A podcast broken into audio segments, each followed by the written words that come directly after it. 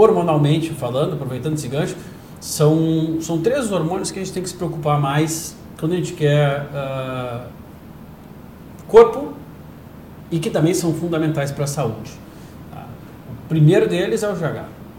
É um hormônio, definitivamente um, um hormônio que nos diz muito.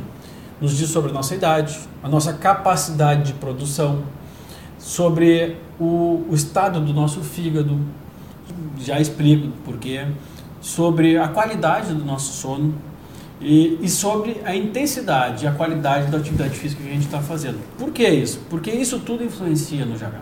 A minha idade, a gente sabe que com o passar dos anos as pessoas produzem cada vez menos GH, que é o hormônio de crescimento. Ele tem uma função de crescimento no jovem e depois ele tem diversas funções, dentre elas esse gerenciamento de gordura. Então ele consegue otimizar muito a utilização da gordura como substrato de energia. Uh, sabendo que com o passar dos anos a gente vai ter cada vez menos chance de produzir, porque nosso cérebro vai envelhecendo, então a glândula produz menos, eu preciso de um fígado muito bom. Por isso eu preciso estar destoxificado, preciso estar me alimentando bem. Porque uma alimentação, por exemplo, uma pessoa que ingere muito álcool, que seja o vinho, ele vai ter a prioridade no fígado em desintoxicar dessa droga para o corpo. Ou seja, se eu dependo que o GH chegue no fígado e do fígado ele produza outras substâncias que aí sim vão gerar o efeito que a gente quer, eu não posso estar com o fígado intoxicado.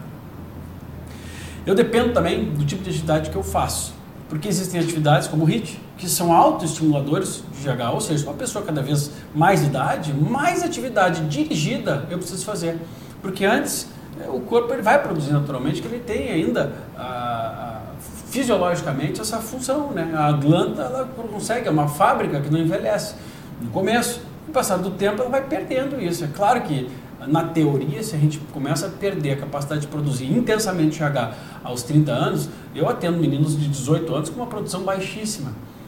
Ou meninas. Por quê? É por causa de pílula anticoncepcional, por causa de atividade física mal realizada, má alimentação, excesso de abuso de substâncias ruins. Então, ah, na teoria, eu tenho como produzir bem, na prática as coisas estão bagunçadas. Mas o que, eu precisaria para produzir? Isso aí, né? Boa alimentação, é, atividade física dirigida, uh, idade, né? Porque às vezes eu não vou conseguir uma pessoa de 80 anos ter boa produção de GH, uma, uma ótima produção de GH, mas eu preciso conseguir o máximo que eu consigo extrair dela. E por último, a boa qualidade de sono, porque durante o sono a gente tem o principal pico desse hormônio. Agora, claro que durante o dia, geralmente eu tenho mais cinco oportunidades de ter picos bons de GH. Essas cinco vão depender da minha alimentação, porque toda vez que eu tiver uma alimentação ruim, eu vou inibir essa produção.